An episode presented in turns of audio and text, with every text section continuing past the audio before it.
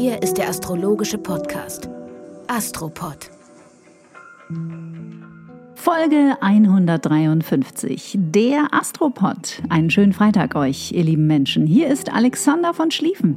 Und Kati Kleff am Venustag. Am Venustag möchte ich gleich ein Kompliment raushauen. Ich weiß nicht, ob ich das hier schon mal an dieser Stelle gesagt habe, aber ich freue mich ganz besonders über deine wiederholte Kooperation mit Kirsten Hanser, die ich sehr verehre und auch sehr mag und tatsächlich zumindest als Astrologin länger kenne als dich. Und euch beide zusammen zu hören, ist auch für mich ein reines Vergnügen. Und dann darfst du mal irgendwann ausrechnen, wie lange du uns zusammen kennst. Ja, so lange bin ich ja noch gar nicht auf diesem Planeten. Da hast du recht. Das sehen wir dann. So. Nein, es war echt schön. Es ist einfach schön, euch zuzuhören. Ja, das ist auch spannend. Ich habe das ja gar nicht so erwartet und umso spannender, wenn etwas geschieht, mit dem man nicht rechnet. Und wir sind jetzt in der ersten Woche mit Saturn in den Fischen. Mhm. Und dann geht es auch noch total um ein Fische, Neptun, Fisch, Fisch, Fisch, Fisch, Fisch Thema. Vielleicht vorab, ich werde oft im Moment gefragt, warum man dieses Jahr in der Fischezeit noch schlappierer ist als sonst. Mhm.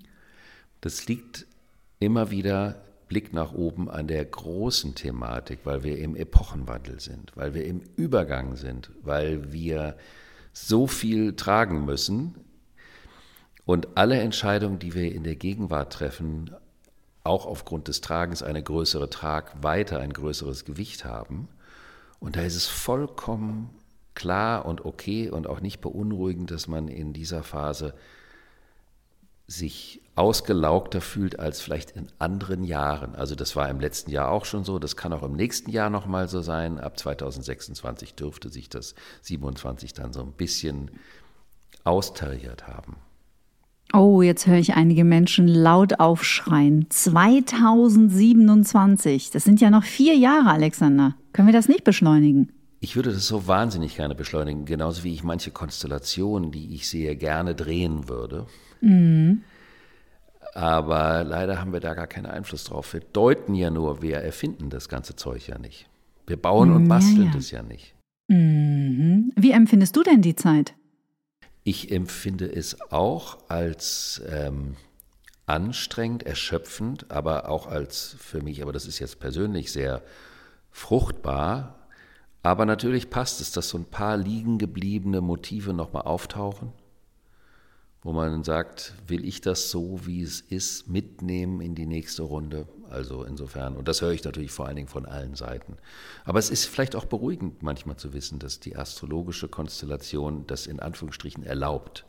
Mhm. Vor allen Dingen gerade eben dieses Jahr. Quality sleep is essential. That's why the Sleep Number Smart Bed is designed for your ever evolving sleep needs. Need a bed that's firmer or softer on either side? Helps you sleep at a comfortable temperature? Sleep Number smart beds let you individualize your comfort so you sleep better together. JD Power ranks Sleep Number number 1 in customer satisfaction with mattresses purchased in-store. And now, save 50% on the Sleep Number limited edition Smart Bed for a limited time. For JD Power 2023 award information, visit jdpower.com/awards. Only at a Sleep Number store or sleepnumber.com. Ich habe ähm, jetzt gehört aus einer ganz anderen Ecke, nicht aus der Astrologie, nicht mal aus der Spiritualität, sondern aus der Geophysik. Das sei die Zeit, wo vieles bei vielen Menschen aus dem Unterbewusstsein ins Bewusstsein kommt. Und das kann ja ganz schön erschütternd sein, ne? wenn sich der Eisberg dreht. Ja, das ist natürlich klar, die haben natürlich mit Astrologen geredet und wissen um die Fischezeit.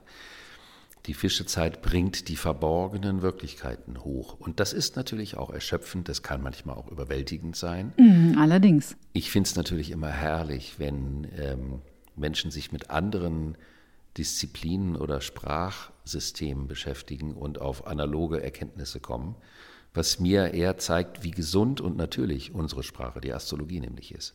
Mm. Mhm. Denn es ist ja nur die Beschreibung von den real stattfindenden Lebenszyklen und den verschiedenen Phasen darin. Sonst ist es ja nichts. Also nichts anderes. Mhm. Ich würde gerne, bevor wir einsteigen, wenn du damit einverstanden bist, mit zwei Nachrichten anfangen. Ich würde niemals Nein sagen. Also würde Das- ich schon, aber nicht an dieser Stelle.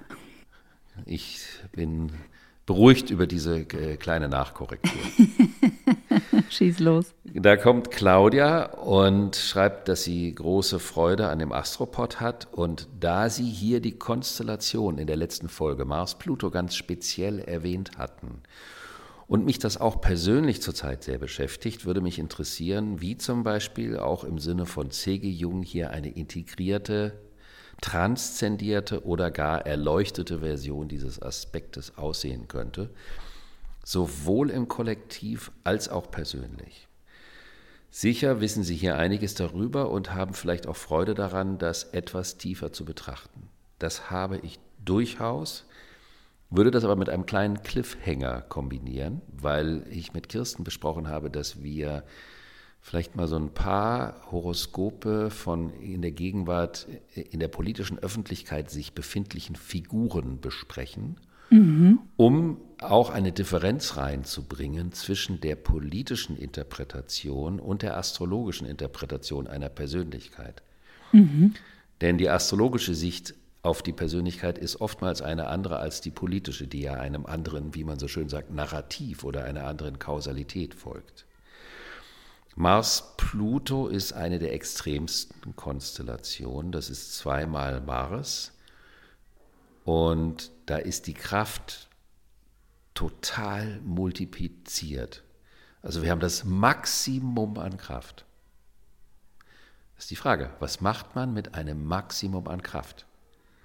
Die Frage der Gesinnung oder des Erlebens, des Empfindens, des Denkens oder vielleicht sogar des Glaubens dahinter, das darüber entscheidet, was man damit macht. Mit einem Maximum an Kraft kann man das Maximum an Kraft in anderen entfalten, also inspirieren.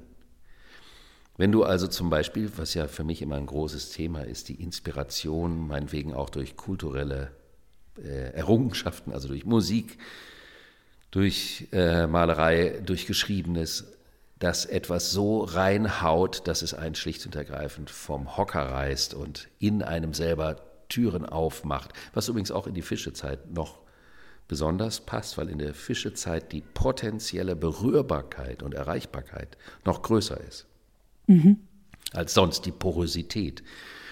Und wenn die Porosität darum geht, den Respekt vor dem Leben, die Liebe vor dem Leben, von der Komplexität des Lebens zu fördern im Sinne der Kreativität und des schöpferischen Beitrags jedes Einzelnen zum Ganzen, dann ist das eine, ich würde jetzt sagen, integrierte Transzendenz würde ich noch nicht sagen, weil es ist ja immer noch lebensbezogen, unmittelbar. Also dass man Menschen im positiven Sinne begeistert, um, um sie zum Lebendigen mitzureißen. Das ist ja eine lebensbezogene, erfüllende Art und Weise, damit umzugehen mit dieser Konstellation. Man kann natürlich mit der gleichen Konstellation das absolute Gegenteil machen.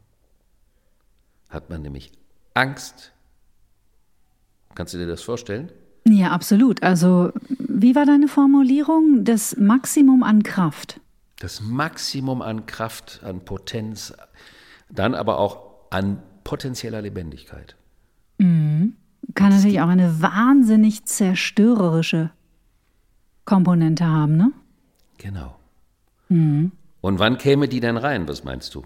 Wenn der richtige Trigger kommt.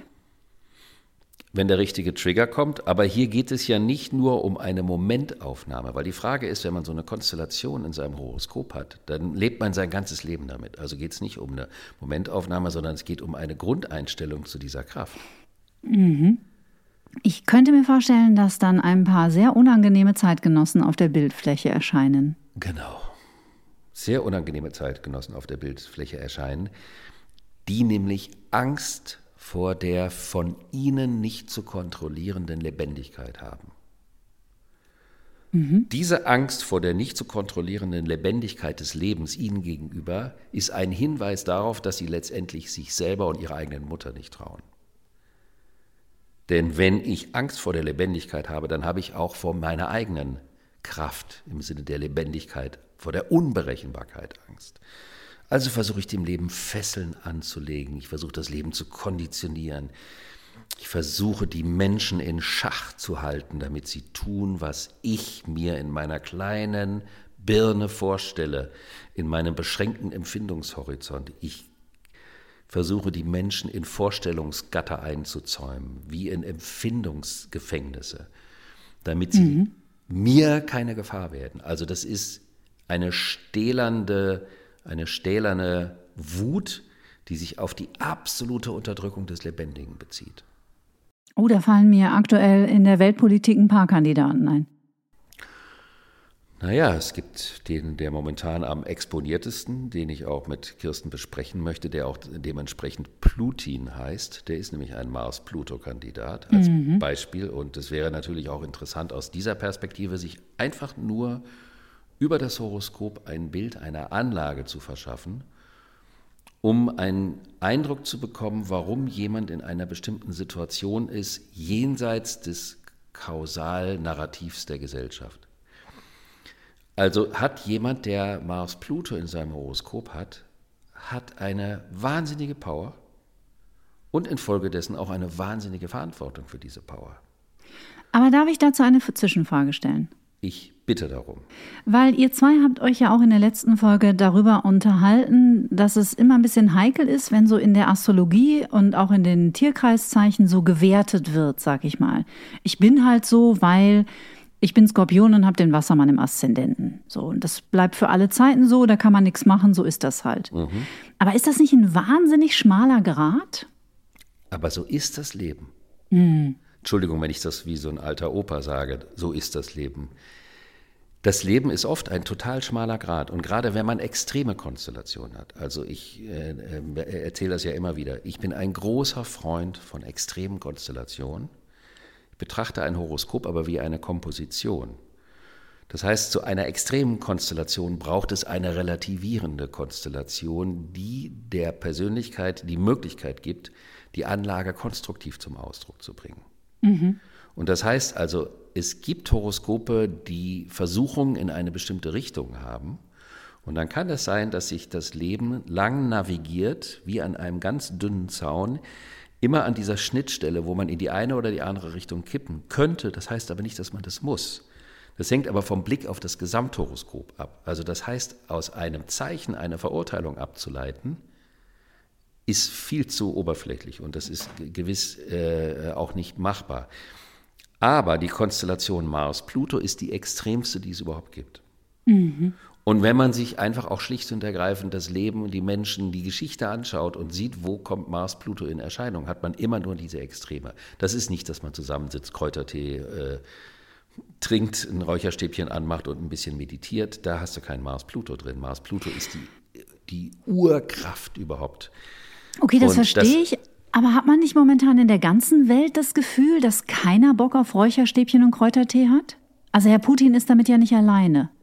Nein, Plutin ist ganz bestimmt damit nicht alleine. Ähm, aber ob der überhaupt eine Affinität zu äh, Räucherstäbchen hat, aber das ist ja eine kulturelle Frage, die wollen wir hier an dieser Stelle nicht vertiefen.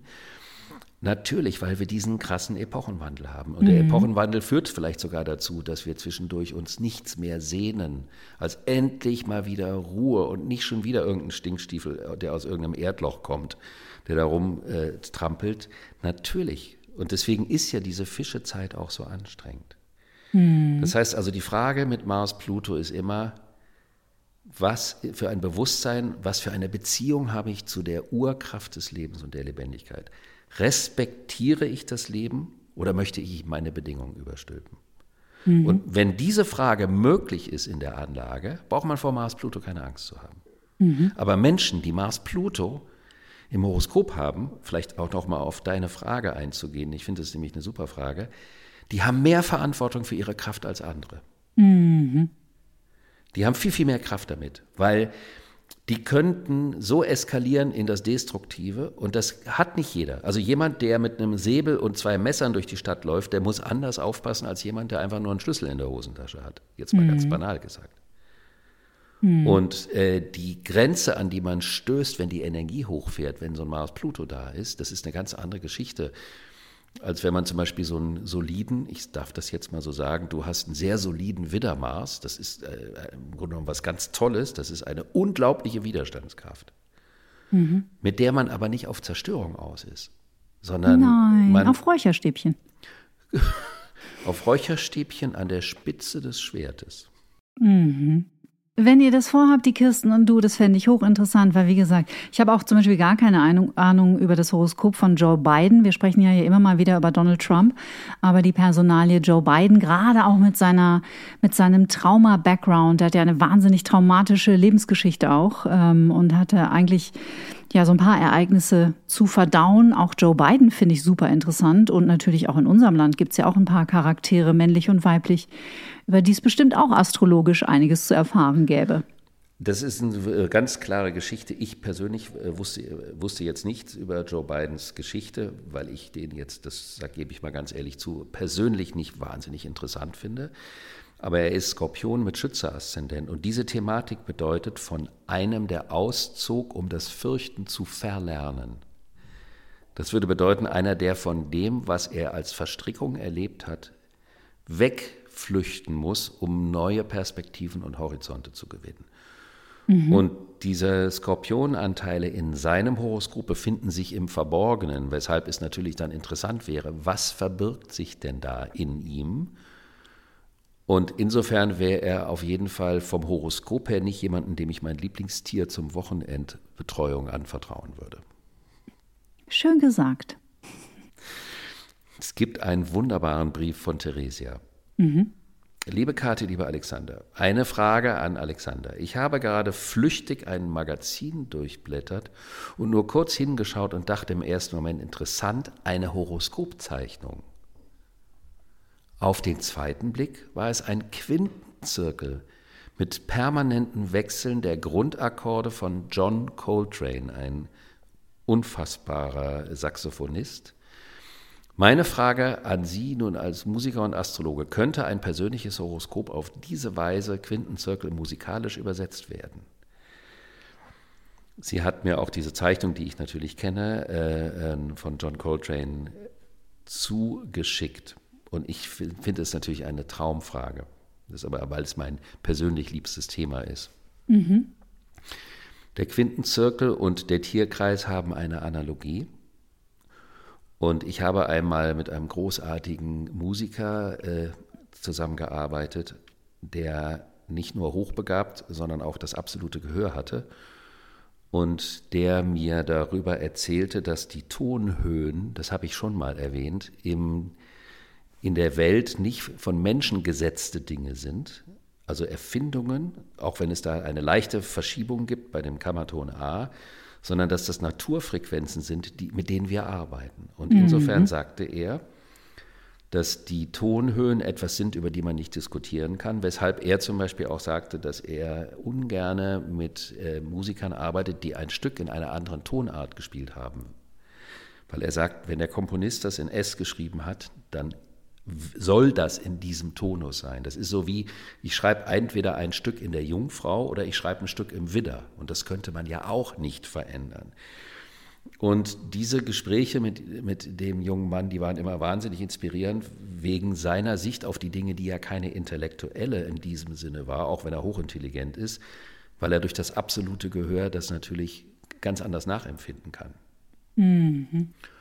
Davon abgesehen nur für die faktenbezogenen ZuhörerInnen. Äh, ich habe das auch erlebt, weil er bei mir was ausprobiert hat mit Instrumenten, die ich umgestimmt hatte und er hat genau gehört, in welche Tonart das war und so weiter und so fort. Sollten wir Menschen kurz erklären, was wiederum andere Menschen können, die das sogenannte absolute Gehör haben? Ich glaube nicht, dass das jedem klar ist. Oh, danke.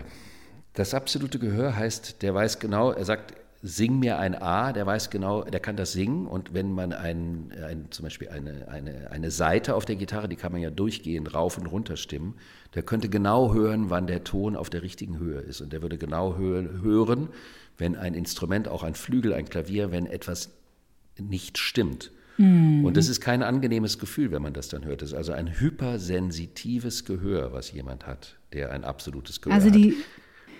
Die, ja, diese Menschen können Noten abrufen, ohne sich an einem Instrument orientieren zu müssen. Wunderbar, genau so. Und das ist natürlich beeindruckend, äh, weil es was mit der, das Beeindruckende ist die Beziehung, die ein solcher Mensch zum Ton hat. Mhm. weil der ja nochmal eine andere Beziehung hat. Also man kann ein gutes Gehör haben und man hört wahnsinnig viel. Bei mir ist es auch manchmal so, wenn ein Instrument verstimmt ist, ist das so, als ob ich ein Glas saure Milch trinken müsste. Ich finde Ja, das auch schrecklich. kaum zu ertragen. Jetzt ist die Frage, wie ist das übertragbar von dem Quintenzirkel auf die Astrologie? Das müsste man genauer untersuchen, ob das wirklich so wäre, dass man sagt, wenn der Tierkreis mit dem Widder anfängt und der die, die Tonarten bei uns mit dem C, ob man dann das C mit dem Widder gleichsetzen könnte, das müssten wir nochmal genauer untersuchen. Aber jedenfalls ist es ein ho- hochspannender Komplex von Themen, die miteinander in Beziehung sind. Und es ist absolut möglich, also die, die beiden Systeme aufeinander zu beziehen. So sagte er mir nämlich, als ich äh, ihm die Tierkreiszeichen erklärte, dass das eben genauso undiskutabel ist, wie man ein A und ein C und ein H auch nicht miteinander einfach vermengen könnte. Schönes Thema. Dann Super schönes Thema. Der Übergang jetzt zum Horoskop wäre der Saturn, wenn du einverstanden bist. Bitte? Der Saturn ist jetzt in den Fischen und Saturn steht eben auch für sowas, wie wir, worüber wir gerade reden, nämlich die Struktur der Sprache. Also der Quintenzirkel ist die Struktur der musikalischen Sprache, die Ton, die Harmonie und die daran gekoppelte Harmonielehre und der Tierkreis ist die, der Quintenzirkel der Astrologie. Oder man könnte sagen, der Quintenzirkel ist der Tierkreis der Musik. Und das ist eine Grundstruktur. Diese Grundstruktur, je besser man die kennt, desto mehr kann man musizieren oder astrologisieren. Und der Saturn bestimmt das äh, Strukturbewusstsein eines Menschen oder das Strukturbewusstsein einer Zeit in der Gesellschaft. Also es ist die Abgleichung zwischen meiner persönlichen Struktur und der gesellschaftlichen Struktur. Menschen, die den Saturn im eigenen Zeichen Steinbock haben, da wo der Saturn hingehört, die haben ein, eine gute Grundbegabung für das Vermögen, Strukturen, Verantwortung und Rahmenbedingungen zu schaffen.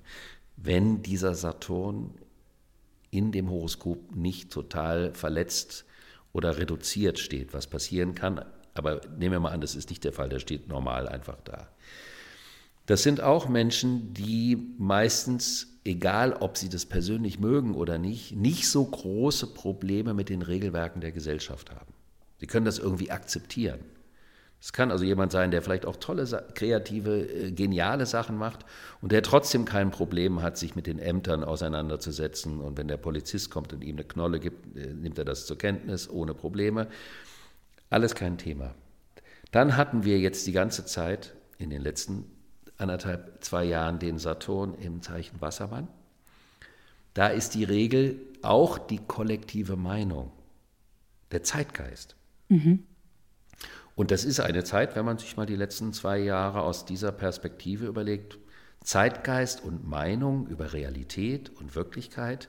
Die einen meinen das, die anderen meinen das. Das ist etwas, was wir im Astropod oft erwähnt haben, dass das Problem der Meinung zu wichtig geworden ist. Vor allen Dingen Meinung im Unterschied zur Haltung. Also, dass die Meinung über die Wirklichkeit relevanter ist als die Erfahrung mit der Wirklichkeit oder eine Haltung dazu. Das würde in diese Phase passen.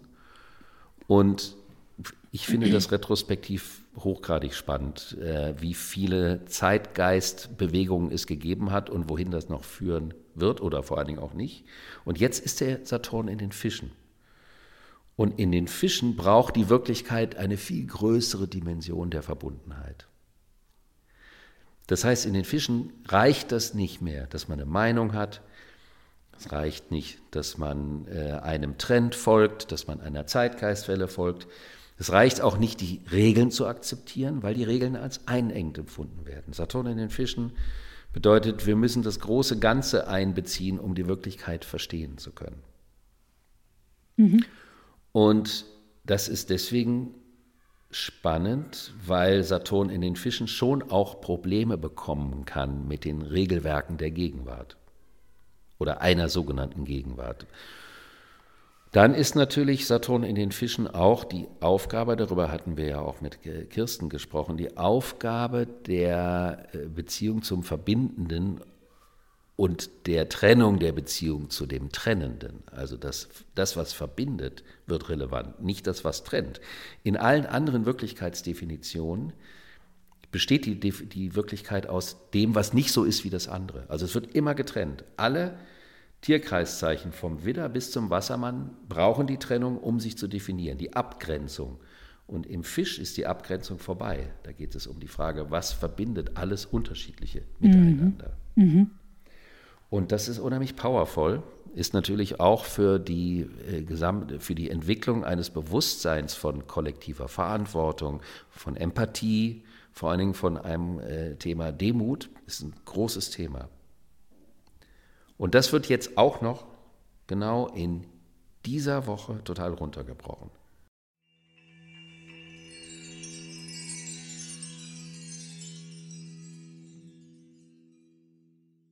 Wir haben zwei, drei wichtige Konstellationen. Am Sonntag trifft Jupiter auf Chiron. Am Mittwoch trifft Sonne auf Neptun in den Fischen in Spannung zum Mars. Ich erkläre das gleich, bitte, mhm. keine Sorge. Ich benenne es nur vorab. Und dann haben wir am ähm, Donnerstag nochmal die Venus mit Pluto und dann geht die Venus in das Zeichen Stier. Das Zeichen, in dem sie veredelt, ganz, ganz besonders toll steht. Da bleibt sie dann aber für ein bisschen. Und dieser ganze Exkurs über Saturn, den habe ich gemacht, weil wenn die Sonne in den Fischen auf den Planeten Neptun trifft, der ja der Herrscherplanet dieses Zeichens ist. Also das ist der, die, die Kraft, die das Getrennte miteinander in Verbindung hält, also die Einschmelzung und gleichzeitig der Planet, der den Saturn jetzt auch beherrscht. Das heißt also, dieses Thema der Öffnung in alle Richtungen hin wird wahnsinnig relevant. Mhm. Jetzt steht diese Öffnungskonstellation aber in Spannung zum Mars, nämlich zum persönlichen Wollen. Also wird die Frage nach der Demut, nach dem Zurücknehmen, also das nannte man im 19. Jahrhundert das Aufgehen im All. Der Einzelne geht im All auf. Das ist doch dieses schöne Gefühl, das kennst du ja wahrscheinlich viel öfters, öfterer als ich, wenn du am Wochenende mal in den Bergen bist, wenn man dann nachts diesen unglaublichen Sternenhimmel sieht. Ich war nachts noch nicht in den Bergen, aber ich kenne es vor allem aus der Meditation. Also dann siehst du es als inneres Bild. Ja, das Gefühl vor allem. Ne? Also wenn so alles aufgeht und man äh, verbunden ist mit dem Feld und eigentlich die, die dreidimensionale Welt ein wenig verlässt, dann ist man Teil des Universums oder wie Eckhart Tolle sagen würde, du bist nicht Teil des Universums, du bist das Universum. Und das kann man ja auf verschiedenen Ebenen. Also du in mhm. der Meditation, äh, ich finde, der Sternenhimmel ist wahnsinnig toll äh, oder auch das ja. Meer, also so im Sinne von, oder es gibt natürlich furchtbar viel Musik oder auch äh, kulturelle Errungenschaften, die, die das total zum Ausdruck bringen. Dieses schöne Gefühl, auch die Beziehung zu Tieren. Diese so Grenzenlosigkeit, ne? Genau. Ja. Absolut, die Grenzenlosigkeit. Und diese Grenzenlosigkeit wird in dieser Woche großes Thema. Jetzt mhm. steht die aber, und das ist ein Thema, was dich natürlich wahrscheinlich besonders interessiert, auch nach diesem wunderbaren Podcast, den du mit Mimi gemacht hast, die mhm. Special-Folge von Get Happy, nämlich die Verletzung. Mhm. Die Konstellation vom Sonntag ist Jupiter, Chiron, ist die Verletzung und der Wunsch nach einem neuen Weg. Aus der Verletzung raus, vielleicht auch eine Möglichkeit, über die Vergebung nachzudenken, aber wie hängt die Verletzung und das Bedürfnis nach Allverbundenheit miteinander zusammen? Mhm. Das ist das große Thema der Woche. Und inwieweit wird das uns persönlich, kann uns bewusst werden, wo wir persönlich verletzt sind, wodurch bei uns eine Sehnsucht nach Allverbundenheit entstanden ist und inwieweit durch das, was unsere eigene ganz, ganz subjektive Geschichte damit ist, plötzlich dazu führen kann, dass wir vor dem Hintergrund von diesem Saturn, diesem großen Planeten, der jetzt zweieinhalb Jahre in den Fischen sein wird oder noch länger, ähm, inwieweit kann unser persönliches Verletztsein und unser persönlicher äh, Wunsch nach Einheit unsere Gesamtaufgabe für die nächsten Jahre diesbezüglich konstruktiv einfärben. Mhm. Das heißt also, wie gehe ich, bleibe ich in der Verletzung hängen, indem ich sage, ich kann nichts dafür, die anderen sind schuld, das ist ja immer einfacher. Das ist ja das Thema, was immer wieder kommt. worüber wir auch in der, auf der Jung-Plattform, da gibt es Ende März ein Summit zum Thema Narzissmus. Und da geht es ja immer wieder um dieses Thema Beziehung, dieses Modewort, toxische Beziehung, weil der andere Narzisst war. Das heißt ja, da bin ich nicht schuld, weil ich war ja der große Liebende, aber der andere war narzisstisch, also war es alles giftig. Und dann die Frage, die Verantwortung über das Gift in mir. Wo projiziere ich das Gift in der Welt nach draußen? Das ist nämlich auch interessant, wenn man jetzt diese ganzen politischen Situationen, äh, diese stampfenden Erdreichmolche sind gleichzeitig aber auch Giftprojektionsempfängerfiguren. Also das ist mhm. unheimlich komplex, was da gerade abgeht. Mhm. Und dann steckt aber auch noch eine ganz andere Seite, also jenseits des sich Öffnens und diesem, dieser Sehnsucht zu folgen, nämlich zu sagen, wenn es gelingt, die Verletzung zu heilen um mehr in dieses Gefühl der Verbundenheit zu kommen. Das wäre ja ein konstruktiver Weg. Ich kann mich aber auch entscheiden, das Gegenteil zu machen. Ich sage, ich mache mich zum, zum Opfer, ich mache mich zum Märtyrer, ich werde größenwahnsinnig. Also ich mache mich zum Erlöser für die anderen. Und das ist dann der Schatten. Das ist eine Form der Rivalität des Egos, die in dieser Konstellation auch drin hängt, nämlich der Größenwahn der absolute Größenwahn des Erlösers. Der Größenwahn des Erlösers ist noch komplizierter als der Größenwahn des Imperators. Weil der Größenwahn des Herrschers ist vordergründig kalkulierbarer, aber der Größenwahn, der Erlösergrößenwahn, der ist der ultimative Größenwahn. Und das bedeutet überhaupt gar keine Verantwortung, sowohl für die eigene Verletzung als auch für den eigenen Anteil an dem, was misslungen ist, zu übernehmen. Also kann man auch sagen, auch in dieser Woche eine Konstellation, die scheinbar stillschwelend ist, die kann extrem sein im Sinne dessen, was da noch kurz vor neu, astrologischem Neujahrsbeginn, Anfang, äh, also Ende März, 21. 22. März, wo dann auch ein Widderneumond bald kommt, wo dann unheimlich viel Dynamik und Zug plötzlich reinkommt, kann man nochmal überall sehen, wie komplex und subtil die Projektionsmechanismen sind.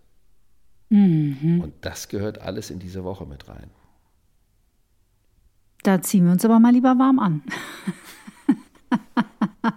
ja, aber das sind ja wirklich super, super sensible Themen, die du da gerade angesprochen hast. Ich glaube, ich habe das hier im Astropod schon mal erwähnt. Ähm, gerade wenn man häufiger in seinem Leben mit sogenannten toxischen Beziehungen zu tun hat und mit denen in Berührung kommt, und ich möchte hier an dieser Stelle betonen, dass ich mein Leben lang die Queen of Toxic Relationships war, ähm, kommen wir irgendwann an den Punkt, wo es einfach unglaublich heilsam und meiner Ansicht nach auch essentiell ist, sich dem eigenen Narzissmus zuzuwenden. Und dieses Wort wie hast du es genannt mit dem Erlöser? Du hast einen Begriff dafür benutzt? Ja, der Größenwahn des Erlösers, der Messias. Der Größenwahn des Erlösers. Und wer da mal sehr, sehr, wie möchte ich sagen, vorsichtig mit sich in medias res geht und sich mal Gedanken darüber macht, wie oft er oder sie schon in einer Beziehung heimlich dachte, Du bist deswegen so ein schwieriger Charakter, weil einfach noch niemals jemand da war, der dich so gesehen hat, wie du bist. Aber ich sehe dich, wie du bist und meine Liebe kann dich befreien. Von deiner Sucht, von deinen Problemen, von deinen Lügenstrategien, was auch immer. Redest du jetzt dich als den anderen oder dich, äh, dich du redest mit dir selbst? Was ist damit gemeint? Das ist einfach eine Einladung zur Selbstreflexion, wenn man ja. häufig schon in sogenannten toxischen Beziehungskontexten sich wiedergefunden hat, sich irgendwann in einem Heilungsprozess die Frage zu stellen, wo war ich narzisstisch? Mhm. Wo bin ich dem Größenwahn des Erlösers verfallen? Ja, hab Wo ich's. habe ich in der Haltung gelebt, meine Liebe kann dich befreien, meine Liebe kann dich heilen, nur ich weiß, was du wirklich brauchst. Ja. It takes two to tango.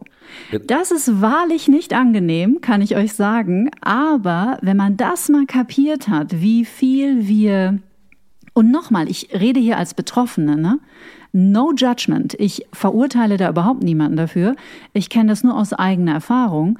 Und irgendwann an den Punkt zu kommen, zu erkennen, dass ich in sogenannten toxischen Beziehungen genauso manipulativ war, aber eine andere eine andere Straße benutzt habe, nämlich manipulativ durch die Strategie, ich kann alles ertragen, für mich ist nichts ein Problem, ich liebe dich bedingungslos und halte alles aus. Das war, ähm, um sich von diesem Muster dann final zu verabschieden, wirklich essentiell. Kannst das, du mir folgen? Ich kann dir folgen. Ich, ich lausche, deswegen habe ich nichts dazu gesagt. Absolut. Und die, diese Projektion, die sind subtil und deswegen gefährlich. Also ich war ja jetzt ähm, eingeladen auf diesem Summit und äh, durfte mich etwas tiefer nochmal mit dem Thema, auch aus der Mythologie heraus, mit dem Narzissmus, was das eigentlich bedeutet, dass der keinen Menschen an sich ranlässt, der erwidert die Liebe nicht. Und dann wird ihm Hartherzigkeit. Und dann ist er im Wald und entdeckt sein Spiegelbild, von dem er ja zunächst mal nicht weiß, dass es ein Spiegelbild ist und verliebt sich. Und dann ist aber das Extremste, finde ich, dass er versucht, dieses Spiegelbild zu berühren und in dem Moment löst es sich als Form im Wasser auf. Mhm. Das ist ein mythologischer Moment. Was bedeutet das eigentlich? In dem Moment löst es sich auf. Was sucht er? Mhm. Der Mythos, das Tolle an einem Mythos ist, dass der nicht mit einer einmaligen psychologischen Erklärung abgegessen ist. Nee. Ein Mythos ist wie ein, ein Gleichnis, wie ein Kunstwerk, was bei jeder neuen Betrachtung öffnet sich eine neue Ebene. Und das wurde mir auch klar, als ich mich mit diesem Thema auch ein bisschen bei Ovid habe ich das nachgelesen, wie, wie das da formuliert wird, dass man da immer wieder in eine neue Ebene reinkommt. Ja. Also schöne Reinigungsthemen am Ende der Fischezeit. Und vielleicht darf ich, äh, um das zu einem Abschluss zu bringen, noch eine ähm, Empfehlung aussprechen. In der Arte Mediathek findet ihr auf YouTube einfach mal eingeben, ich, narzisstisch, weil das ein wunderbarer 30 Minuten, der aufzeigt, wie komplex das Thema Narzissmus wirklich ist. Weil es ist momentan in aller Munde und, und jeder ist ein Narzisst und der ist ein Narzisst und von Narzissten muss man sich in Acht nehmen. Und ich finde, dass da ganz, ganz viele Missverständnisse und auch falsche, ähm, falsche Glaubenskonstrukte drüber ihre Runden ziehen, weil auch Narzissmus, wir sehen immer sofort Donald Trump vor uns, aber Narzissmus ist so viel komplizierter und so viel komplexer und betrifft leider auch uns selbst sehr viel mehr, als wir uns vielleicht eingestehen möchten. Ja, ja, der Donald Trump ist die rustikalste, die kulturbefreiteste Version davon und die, die lauteste und natürlich infolgedessen die unsubtilste. Und damit kann ja. man das natürlich nicht abtun, das Thema. Das Thema genau. ist viel, genau. viel komplexer. Ja, genau. Viel, viel komplexer. Also auf jeden Fall spannend. Ich narzisstisch in der Arte Mediathek. Mega cool. Wunderbar. Und dann passt noch als letztes Thema, nämlich die Frage der Auflösung, die Selbstauf, die, der Wunsch nach Allverbundenheit, der Wunsch impliziert ja, dass man einen Teil von sich auflösen möchte in der Verschmelzung. Dazu gehört auch die Sucht. Mhm. Und die, die Sucht ist ja eine Suche nach einer Auflösung und einer Verbundenheit. Und da möchte ich dein, äh, deine Podcast-Folge mit Mimi nochmal ganz explizit erwähnen, dass das, dass es toll euch gelungen ist, wie ihr darüber gesprochen habt und auch das Thema des Suchens und der Sucht so ehrlich und ähm, greifbar darzustellen, ist ja auch unfassbar mutig. Ja, Danke und auch die Sucht hat ja viele Gesichter. Ne? Es gibt ja nicht nur die Drogen- oder Alkoholsucht, sondern es gibt auch eine Beziehungssucht oder eine Internetsucht, eine Handysucht. Das ist wohl wahr. Das Leben ist komplex. Was darf Siri für dich noch machen heute? Bitte? Was darf Siri für dich heute noch machen? Vielen Dank, liebe Kathi. Ich danke dir, lieber Alexander. Und wir danken natürlich auch euch, ihr lieben Menschen, fürs Zuhören, fürs Teilen des Astropods und für die vielen tollen Fragen und das schöne Feedback, das ihr uns Woche für Woche schickt. Gebt gut Acht auf euch und ein schönes Wochenende. Tschüss. Bis dann.